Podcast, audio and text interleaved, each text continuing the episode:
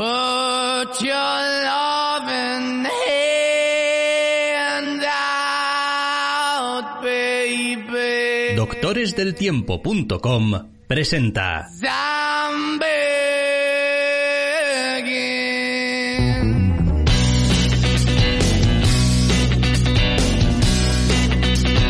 Entre cómics.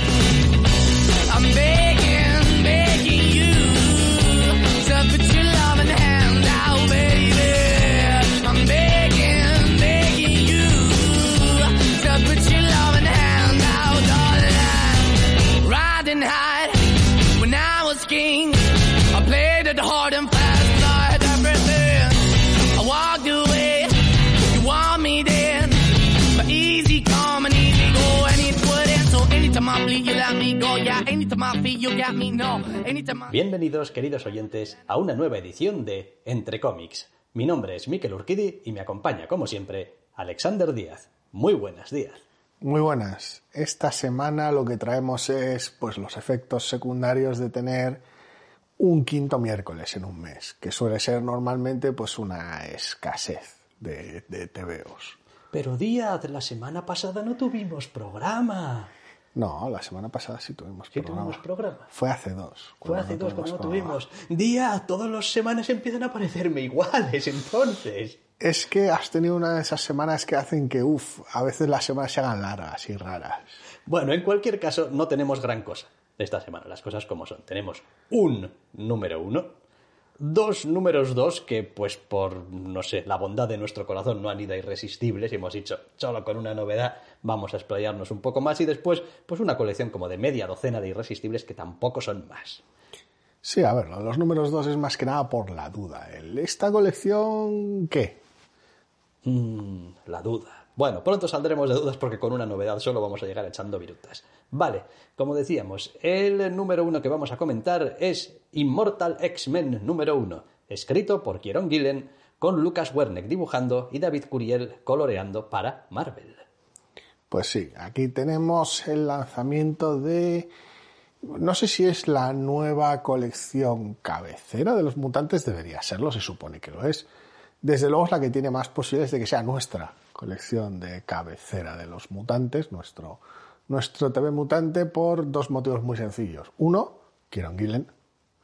Y dos, la serie va sobre el consejo, que era lo que queríamos desde que empezó todo este follón. Sí, hay varias cosas que están muy alineadas con lo que en general hemos venido solicitando por parte de Marvel, en plan, no, pues los politiqueos del Consejo, sus tramas y tal, y pues están aquí en la colección. Em, también es verdad que el ángulo de Kieron Gillen es el, pues igual, tampoco quiero hacer esto súper serio y súper dramático, voy a cogerlo al menos de entrada por el ángulo gracioso, simpático. Voy a coger un personaje que probablemente nadie esperaba que fuese el punto de vista de la colección y pues lo voy a convertir en el punto de vista de la colección. ¿Por qué? Pues porque es que es un personaje divertido y da mucho juego y tiene sus tramas y... Kieron Gillen más, más, más siniestro igual a risas. Eh, es complicado. Según él, en principio va a ir saltando de personaje en personaje, número a número. Ah, bueno, bueno es saberlo. Porque creo que era en la newsletter donde hacía el comentario que eh, algunos de los personajes se creían que estaban en el ala oeste, otros de los personajes se creían que estaban en House of Cards, y al menos uno, en este caso siniestro, sabe que está en VIP. Ajá. ¿Vale? Entonces era un poco la perspectiva de quiénes son los idealistas, quiénes son los cínicos y pues él, que está en medio. Vale, no, a ver, eh, lo cierto es que es una lectura de lo más entretenida. Eso, eso se lo concedo. Quiero decir, tiene uno o dos puntos del, del humor Kieron Gillen, marca de la casa, eh, que, que funciona muy bien. Eh, pero se hace un poquito extraño ver algo que supuestamente en todas las demás colecciones te lo están presentando, como ya sabes, el, el- el presente de los mutantes, eh, el- lo, importante, las decisiones gordas. Súper serio, súper solemne. Y de repente tienes un personaje que sabe que es todo un, que es, que es todo un poco una puta chirigota y que esto en el fondo, pff, chico, hay que manejarlo lo mejor que se pueda, pero no pensar demasiado en ello. Luego ya las cosas van escalando y van variando a lo largo del número, pero sí que es cierto que arranca con el humor habitual, al margen de un pequeño prólogo. Arranca con el humor habitual de, de Kieron Gillen, lo que hace que sea un TVO sorprendentemente ligero para la cantidad de ladrillacos de texto que tiene. Porque Sí. tiene, es, el, es la orgía del caption. Al seguir el pensamiento del personaje de manera abundante, prácticamente todo el rato, es una orgía de texto. Sí, no, la verdad es que si efectivamente va a ir saltando de personaje en personaje, va a ser una colección muy interesante de leer cada número, porque nos va a permitir tener esa visión integral de cómo ven todos los jugadores importantes del, del Consejo, pues la situación actual de, de Krakoa. Eh, no le veo realmente fallas al número, más allá de que pues alguien pueda tener sus problemas o con el tono o con que pues jo, en serio van a hacer una colección de esto, de gente hablando en una mesa y tal. Espero que sí. Bueno, sí, yo también. Ya va siendo hora. Eh, está bien, está bien. Eh, eh, una de las fortalezas de Kieron Gillen siempre ha sido poner en evidencia las debilidades de cualquier clase de estructura narrativa. Y la estructura narrativa de un Krakoa, donde pues un montón de cosas se obvian, un montón de cosas se, mm, eh, se focaliza la atención ahí solo porque interesa, hay otras que están desaparecidas en combate durante tiempo. eh, quiero decir, el poder haber creado este status quo de los mutantes ha requerido de una enorme fuerza de voluntad y de pasar por alto el que, pero si estos no se pueden ni ver. Muchísima manga ancha. Sí. Una manga ancha terrible. Entonces, bueno, con eso se puede hacer humor también. Sí. Y está bien, está bien. Pero sí, o sea, hay, hay, hay un montón de, de pullas a personajes, a, A su caracterización. a Es brillante, yo me lo he pasado en grande y la verdad es que consigue el equipo que un TVO de hablar muy fuerte resulte dinámico. Cambios de escenario, eh, gente hablando mientras anda, todos los trucos clásicos, todos están aquí. Es que si no, no hay manera de empaquetar todo esto en un número. Bueno, a ver, para empezar es un número de 40 páginas. O, o por ahí. Sí, Con lo cual, pues tiene más espacio de lo normal para poder presentar. Pero sí, y y una vez más es también Kieron Gillen cogiendo un concepto un poco bizarro y aplicándolo ahí. Es como, es que, ¿y siniestro en qué anda? Pues en esta mierda loquísima. Que dices tú, pero, pero siniestro, pero ¿qué andas? Yo creo que, o sea, a rato se le queda cara de meñique. De no sabe ni él lo que está haciendo. Es decir, tiene mil mierdas y mil planes dentro de planes. necesita tenerlo todo muy bien anotado, es como, está conspirando demasiado fuerte. Exactamente, pero está bien. Y después, eh, eh, visualmente, una de las cosas que más me llama la atención es la consistencia que están teniendo en la gran mayoría de colecciones de mutantes desde que hicieron el Hoxpox. Ajá. Eh, porque, joder, eh, los miras y dices tú, sí, esto es de esta época. O sea, eh, creo que mucha culpa tienen el, tienen el color, que es como han, han definido un estilo de color, una paleta de colores Es posible. muy clara y después el resto de, de artistas están, no sé, como están contagiados todos unos de otros. Ya no sufres el síndrome de leer Iron Man y que en tres meses, depende del dibujante, parezca que lleva distintas armaduras. Sí, exacto. No, está bien, está bien. La verdad es que eh, puede ser interesante. Puede, puede resultar también en una de estas colecciones totalmente irrelevantes de aquí a un año, ¿eh? De decir, Ah. bueno, pues fueron una colección de historias interesantes en aquel momento, de acuerdo al status quo que había, pero tampoco. Yo no sé si estoy ya el año de nuestro Señor 2022 por pedirle relevancia en la metatrama a un TV de superhéroes a largo plazo, al menos. Igual, decir. igual es que estoy un poco tonto yo también. No, no, a ver, ilusión me hace ¿eh? ese tipo de golpes de efecto. "Oh, después del evento de este verano, nada volverá a ser. Eso me encanta y me sigue divirtiendo si está bien hecho, si tiene buen ritmo. Pero está claro que pues son superhéroes, con lo cual, pues a largo plazo, relevancia ya tal. Si es un TVO que marque lo bastante, pues marcas épocas, marcas al personaje. Hombre, me- refería a irrelevante en el que a veces pasa una- un año desde que ha salido una colección que era la que tenía que marcar la línea de- y ha pasado un año y no ha marcado una mierda. Quiero decir, y no ha influido en absoluto y han sido una, una serie de aventurillas que han pasado por ahí y pues no han dejado pozo ni siquiera para sus contemporáneos, por decirlo de alguna manera. Es como, ¿y el resto de colecciones de mutantes me tuvo alguna clase de impacto esto? Pues la verdad es que no. Bueno, pues entonces, igual más allá de efectivamente venir aquí por las risas, pues igual tampoco tiene más. Pero es que es muy divertido. Pero es divertido, es divertido, sí. Es un sí. tema graciosísimo. Cuando tengamos a alguien más serio, más solemne al, al cargo y Kieron Gillen lo retrate de esa manera sin hacer chistes de lo serio solemne que sea, que esa es otra, porque habrá que ver si le to cuando le toque a Éxodo un, un número, ya veremos qué es lo que pasa al respecto, eh, pues habrá que verlo. Pero el primero es graciosísimo. El número es graciosísimo. Ya sabemos lo que va a pasar cuando le toque a alguien como Éxodo, que los chistes se los van a hacer el resto, A su cara. costa. Es no sé si a posible. su cara, pero a su costa. Es posible, es posible. Eh, bien, bien, oye, interesante.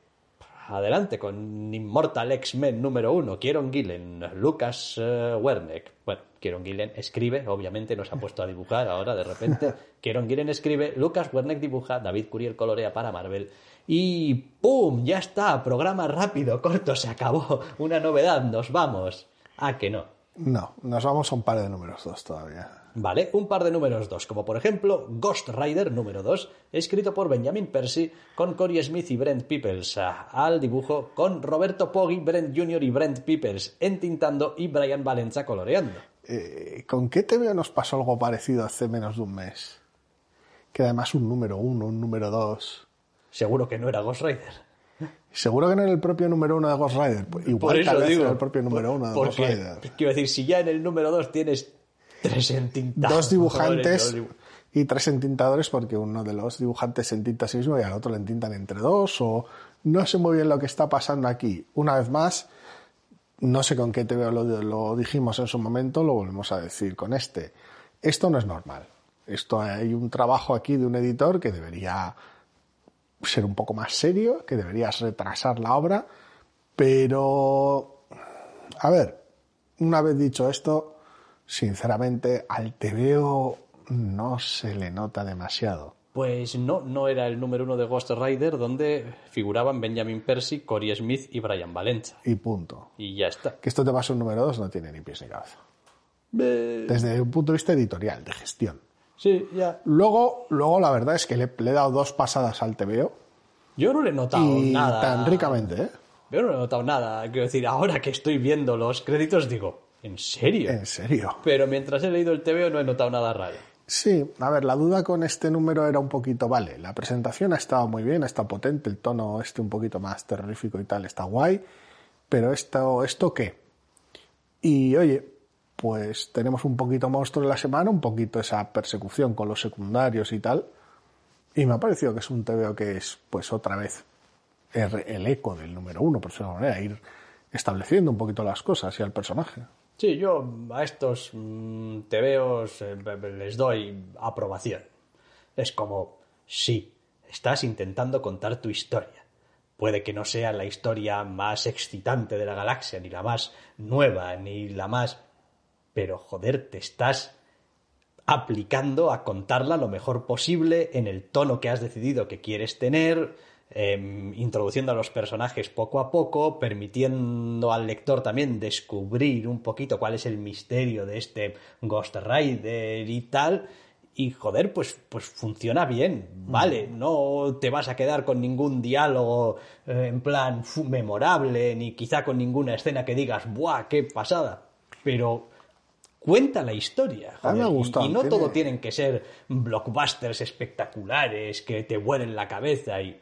No, joder, está bien. Es un TVO hiper sólido, es la continuación natural del número uno. A mí hay un par de detalles graciosos que me han gustado, que es ver un poquito más a uno de los personajes secundarios que estaba por presentar y luego ha habido un momento que me ha parecido graciosísimo en el cual ya por fin entra el, en este segundo número, el motorista en, en escena y, y me he muerto de la risa.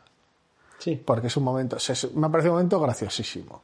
Que entra el motorista en escena en plan, te voy a partir la cara y, y pasa lo que pasa. Sí, sí, sí que tiene, sí que tiene, sí. Humor Algún- negro, pero... Algún momento. Eh, guapo, no, bien. O sea, ¿Qué esperas del motorista fantasma? Pues va por ahí ejerciendo... Torturado y, Claro. y te la lía. Y es el espíritu de la venganza, joder. Y pues irá por ahí vengando a lo que haya que vengar. Y si hay algún bicho feo, algún monstruo, algún demonio, algún no sé qué, pues se lo cargará. Y mientras tanto, si en el mundo, mm, digamos, normal, entre comillas, mm, alguien se está percatando de que está pasando algo, ¿qué va a suceder? Pues que seguramente no entienda nada y quiera saber más. Mala decisión, no deberías querer saber más de estas cosas.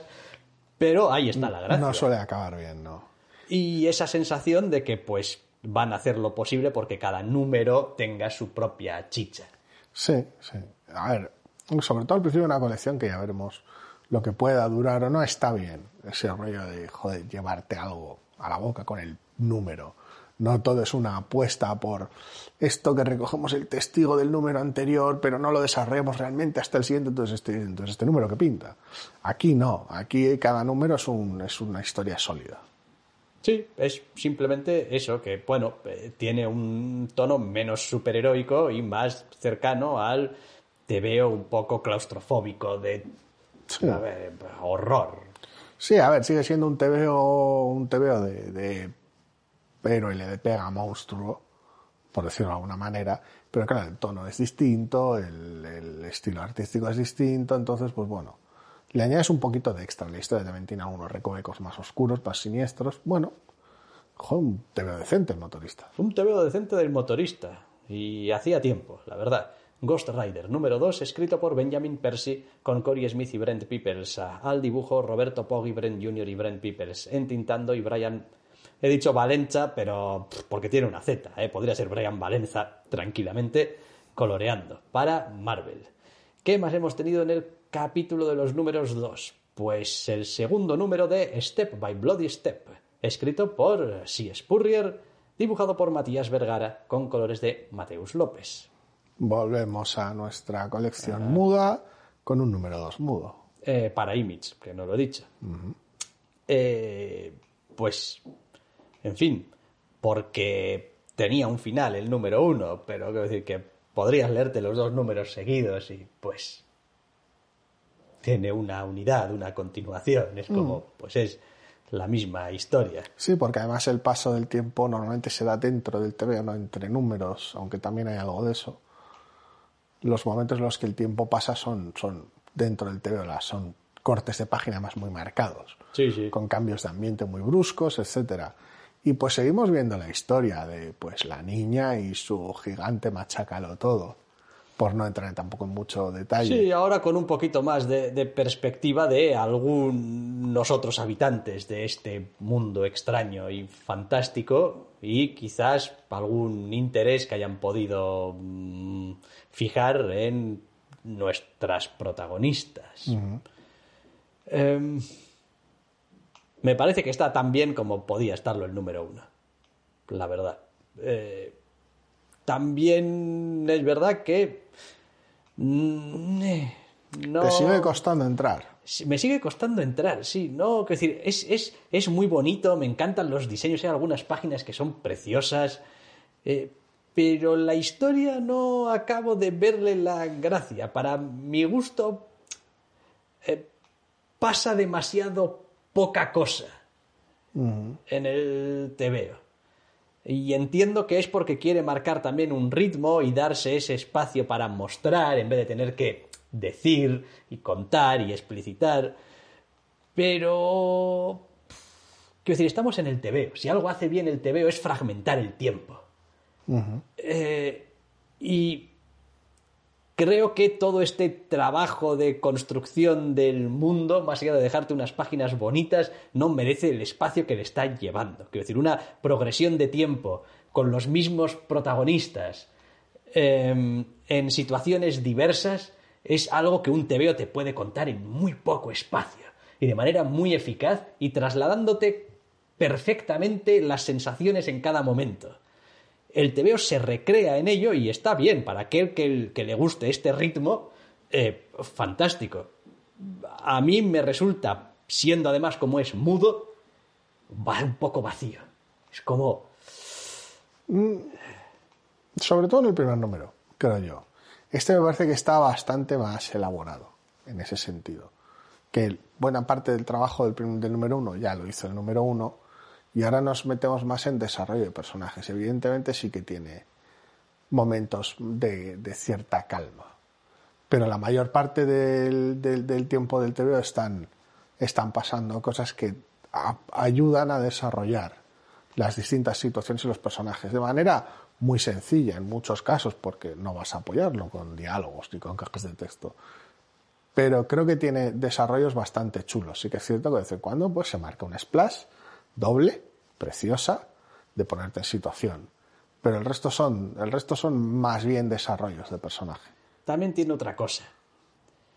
Y es que, a ver, aunque tenemos contexto, no tenemos una manera demasiado clara de em, interpretarlo. Entonces, sí, claro, hay un montón de cosas que hemos visto y hay bastantes cosas que han pasado ya, pero no sabemos realmente el significado que tienen. No sabemos realmente el contexto de cada una de las partes, digamos, de la historia, ni su importancia dentro del contexto mayor del mundo en el que habitan, ni...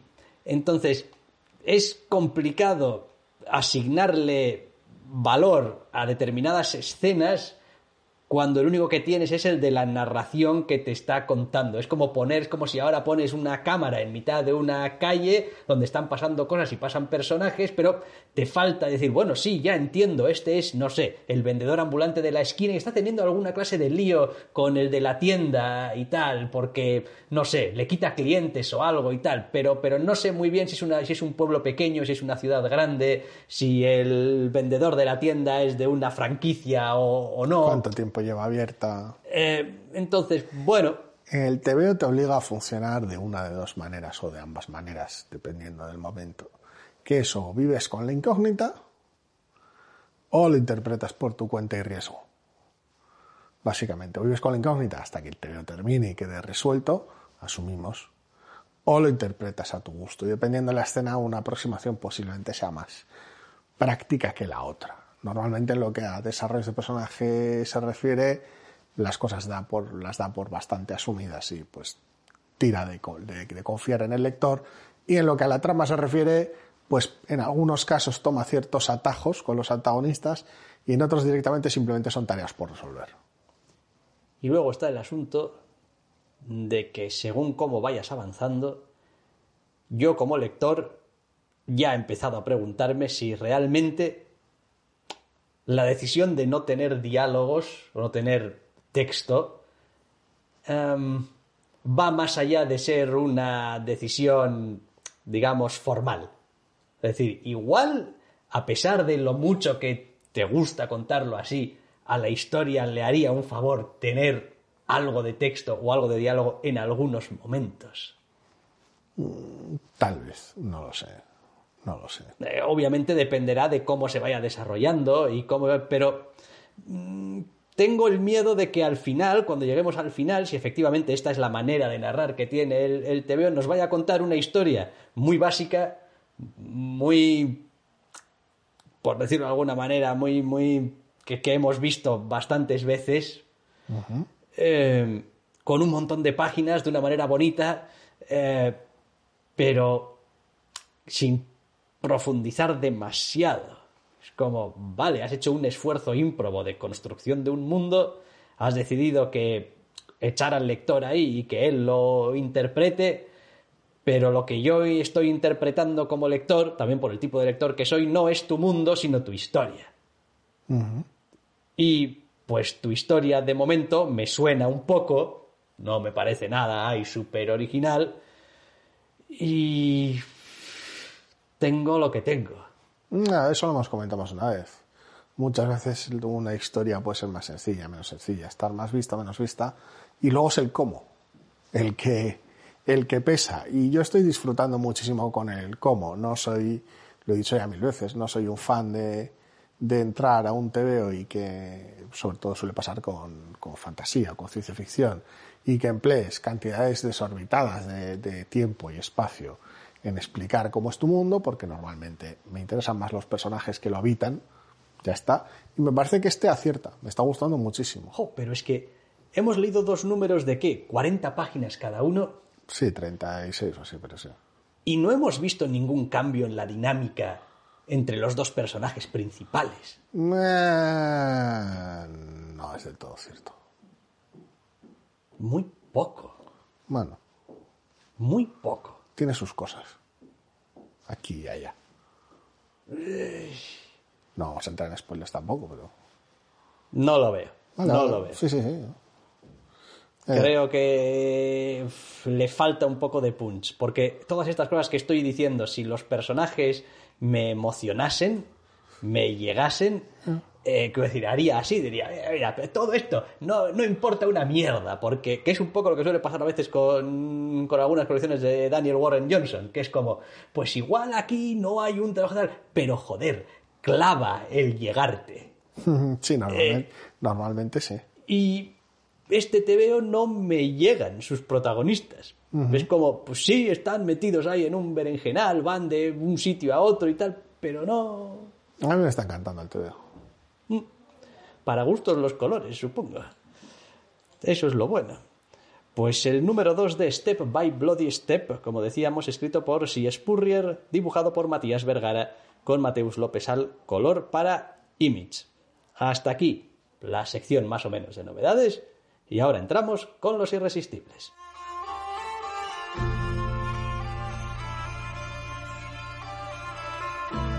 No solo de novedades vivimos los doctores.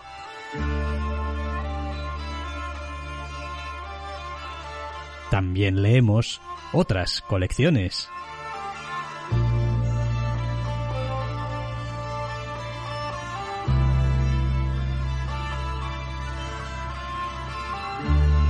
Y aquí están, porque nos encantan. Los irresistibles de la semana.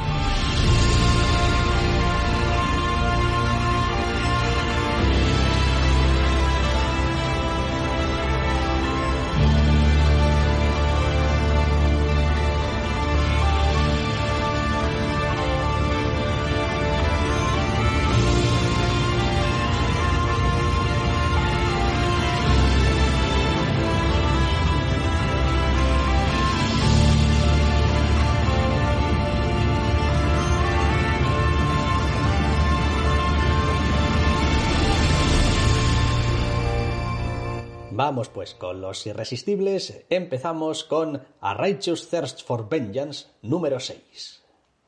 que pues después de un pequeño paréntesis entre el quinto y el sexto, dentro de la trama, no la publicación, eh, tenemos una nueva situación que asimilar, por decirlo de alguna manera.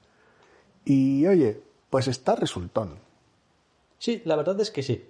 Eh, se hace un poco extraño entrar al TV y decir, a ver, un segundo, ¿qué está pasando aquí? Que esto, esto es, esto es un flashback, es un, me está dando por fin contexto de dónde viene nuestro protagonista y no, no es un flashback. De hecho, hemos saltado como varios meses hacia el futuro. Pero ya me gusta, ya me gusta lo que hace. Porque al final es eso, es nuestro protagonista relacionándose con gente, haciéndose cargo de su situación, tomando o no tomando decisiones. Imagino que era necesario. Me da un poco de pena porque pierde esa sensación más vertiginosa que tenía la colección al principio y no puedo, después de haberlo leído, no puedo quitarme esa sensación de que me deja de, ah, es ese tipo de número de The Walking Dead. Sí. Los que lean Sí. el TV ya, ya sabrán a lo que Sí. me refiero. Y me da un poco de pereza, me da un poco de pena, porque voy perdiendo, voy perdiendo, a ver, no interés, ¿eh? porque es un, es un TVO que está muy bien, pero, pero al, al haberme arrebatado esa urgencia que me mantenía ahí, en, en, en vilo cada vez achaco más todo lo que no me interesa del TVO. Me distrae menos de, de las fallas, por decirlo de alguna manera. Sigue siendo un TVO que está muy bien, ¿eh? pero eh, cada, vez, cada vez me molesta más todo en él. Ya, entiendo lo que dices. En mi caso no me pasa. Por un lado, porque creo que había una buena razón por la cual mm, los muertos vivientes repetía determinadas estructuras hasta la náusea, y es que eh, narrativamente es muy resultona y, y- y atractiva, con lo cual, pues, bueno, tenerlo en otro TVO, pues no es culpa mm, mía que acabase hasta el nabo de The Walking Dead y su, su, su puto círculo Ot- otro nuevo asentamiento, a ver cómo se Otra jode. vuelta, otra vuelta. Bueno, no, no es culpa suya. Eh, y después probablemente, creo, eh, este número va a ser un paréntesis cortito. Creo que nuestro protagonista en esta colección está destinado a estar en movimiento eh, casi de continuo. Y que el hecho de que en este esté quieto parado, probablemente, como solía pasar también en los muertos vivientes, solamente presagia alguna clase de desastre. Ahora, el propio número termina como termina. Por eso. Entonces, no tengo mayor problema. Me sigue gustando su protagonista, sí, me, sigue, sigo, me sigue cayendo simpático, Sí. eh, me, me gusta esta especie de relación que está intentando crear con otro personaje sin demasiada... O sea, con la cual no tiene ninguna obligación en realidad. Eh, y, y es un tío que me cae bien y después está bien narrado. Quiero decir, el TVO está bien, las escenas están bien narradas, bien no sé, puestas en página. No es un TVO a pesar de que, bueno, pues se hable un poco más de lo que se hablaba al principio, tampoco cargado de texto a los Remender. No, no, sigue, aquí Remender sigue comportándose a ese respecto. No lo sé, no lo sé, simplemente que a veces un te veo más normalito, supongo, menos extraordinario. Sí, supongo que sí.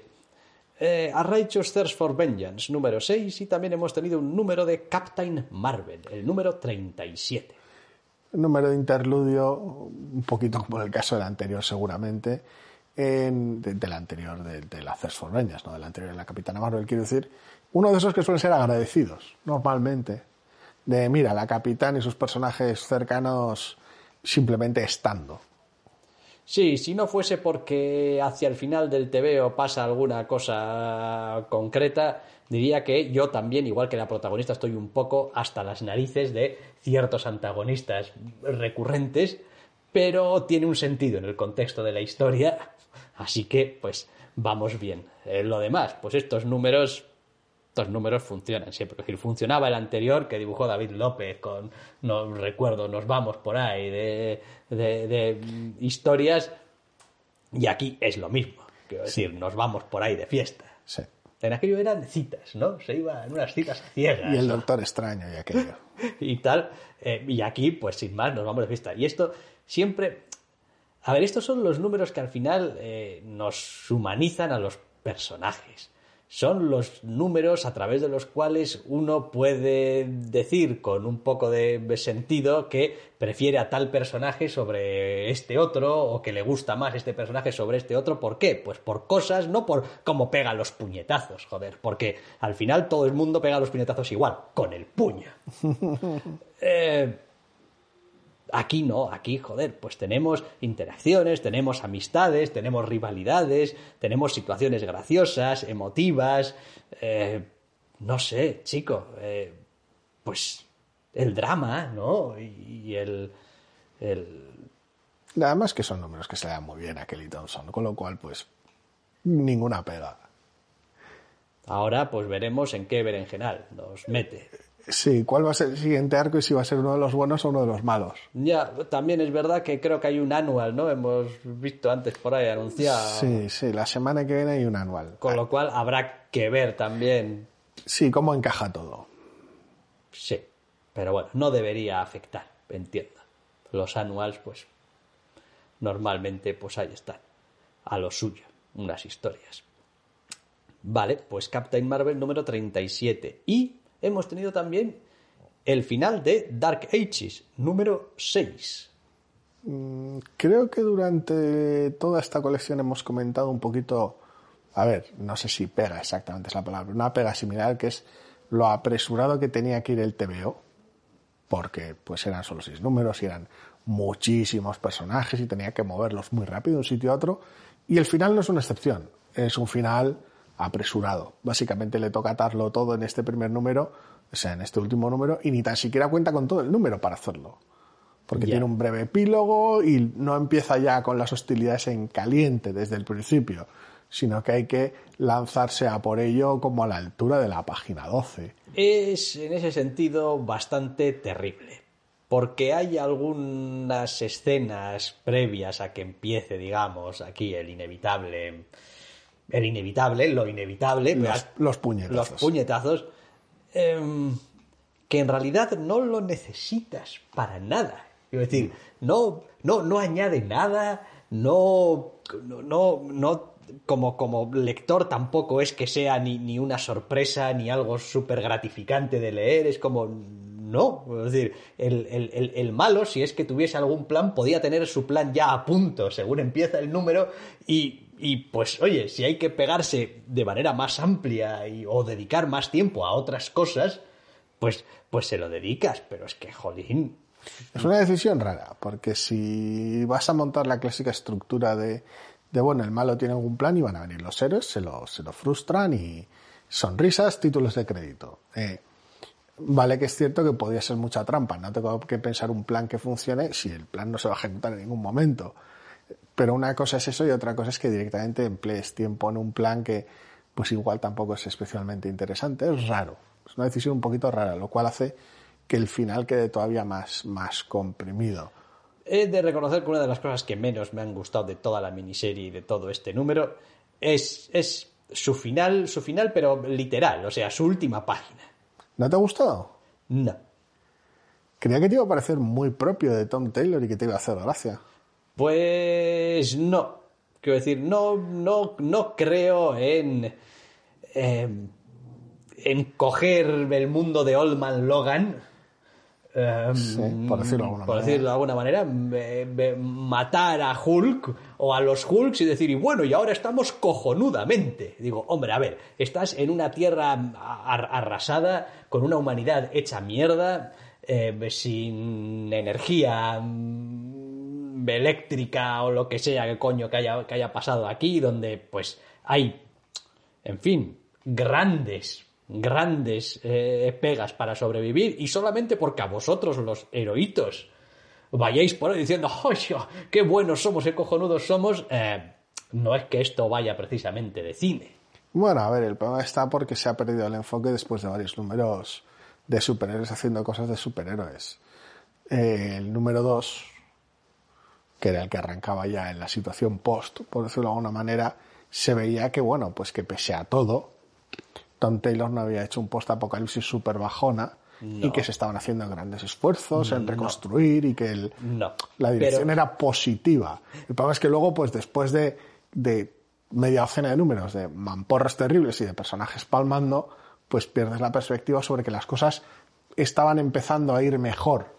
Sí, pero no como para sacar los fuegos artificiales al final porque has acabado con la amenaza. Digo, hombre, chico, vale, bien, siempre es mejor no tener gran amenaza destructora a tenerla, pero, quiero decir, que tampoco... No sé, no sé, a ver, a mí me parece que es un tema que está guay, ¿eh? Y que es una serie simpática, pero me parece que tiene demasiados problemas de ritmo como para sintetizar la promesa que esconde. O sea, entiendo lo que quieren hacer, no les funciona del todo porque es un TV demasiado superheroico. Joder, si es que... Si es que solamente se ven superhéroes, chico.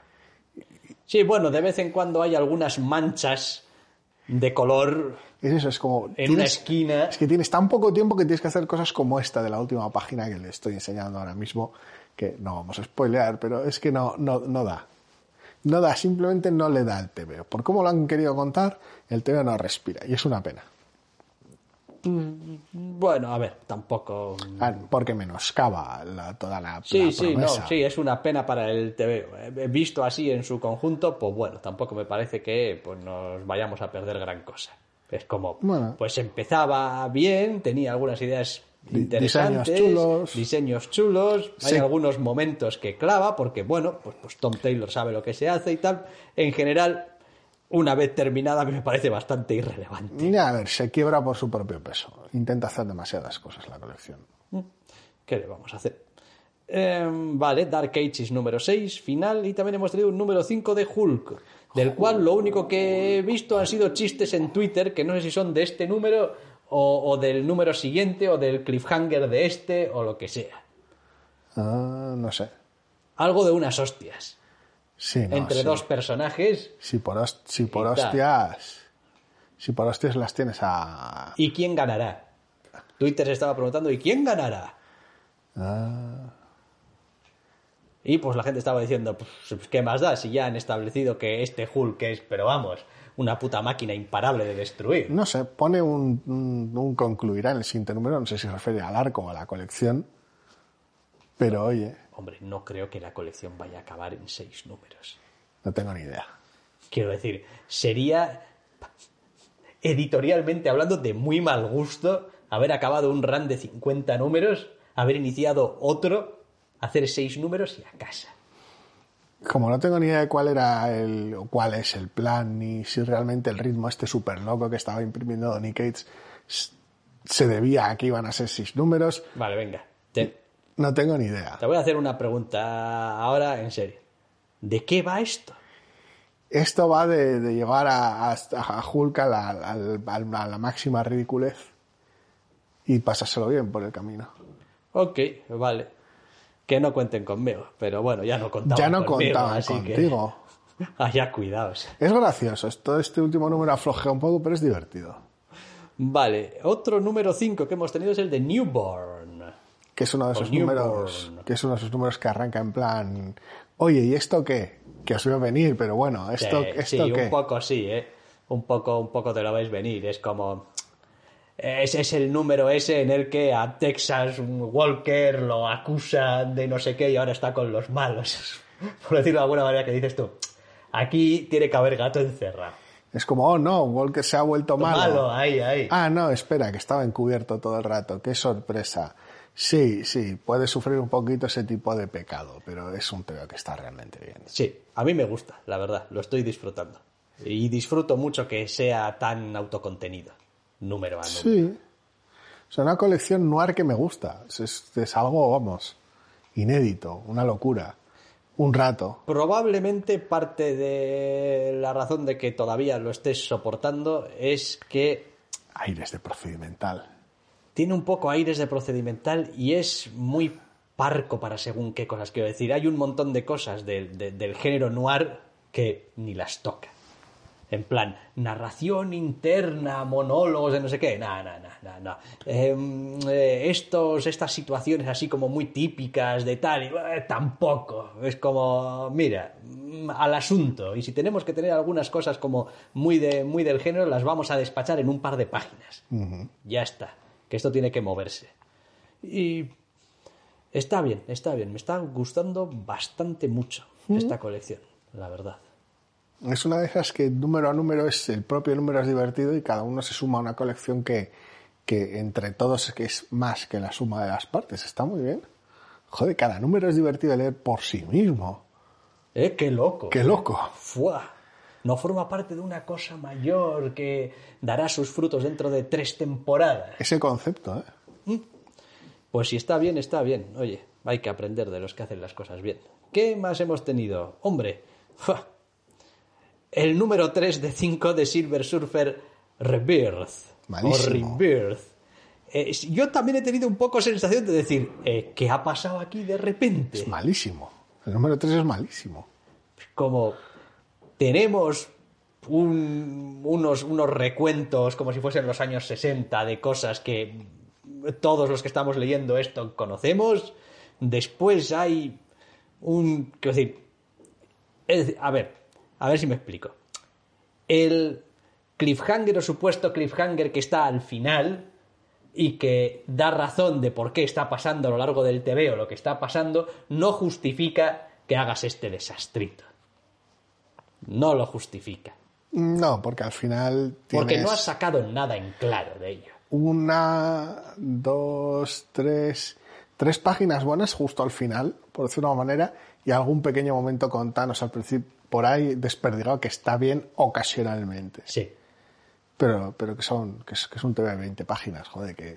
sí, no, no. O sea, también es verdad que, pues, pues ninguna sorpresa con la revelación de aquí del malo. Es como, pues, todos sabíamos de que, de que, todos sabíamos que estábamos leyendo la continuación de algo de, no sé, 1992 o 93, creo, según la publicación eh, por aquí, por España, creo recordar. Y es como, pues, si esto ya lo sabíamos.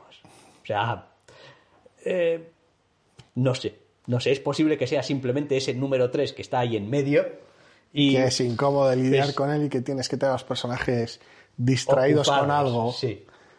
Porque, Pero sí, es, es sorprendentemente malo. Ya hemos hablado de que esta serie es mucho para, para nosotros o para gente similar, para que les gusten estos personajes tratados de esta manera, pero este número es sorprendentemente malo. Sí, además no me ha gustado nada este, este encuentro que hacen anteriormente entre Thanos y otro personaje y tal. Es como.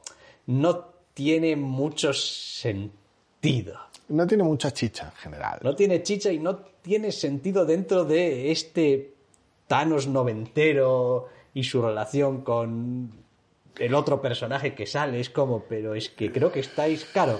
No, es que mierdas dimensionales. Y digo, "Pf, no tiene ni pies ni cabeza y no sacas nada en claro y no ganas nada. Es raro, o sea, aprecio este festival de lo clásico que están haciendo aquí, pero este número no es especialmente bueno. No, no, es lo que hay. Pues no es bueno, pues no es bueno, chico. Pues, a veces eh, toca tanquearte TVOs también. es lo que hay. Es que creía que iba a ser bueno. Pues resulta que no. Pues resulta que no. Mala suerte. Eh, pues ahora sí, llegamos ya al final de la lista, ¿no? Sí. Llegamos al final de la lista y con esto hemos compuesto el entre cómics de esta semana. Ya sabéis que si todo va bien, cruzad los dedos, que últimamente están viniendo semanas muy raras. Si todo va bien, podréis volver a escucharnos la semana que viene. Hasta la semana que viene.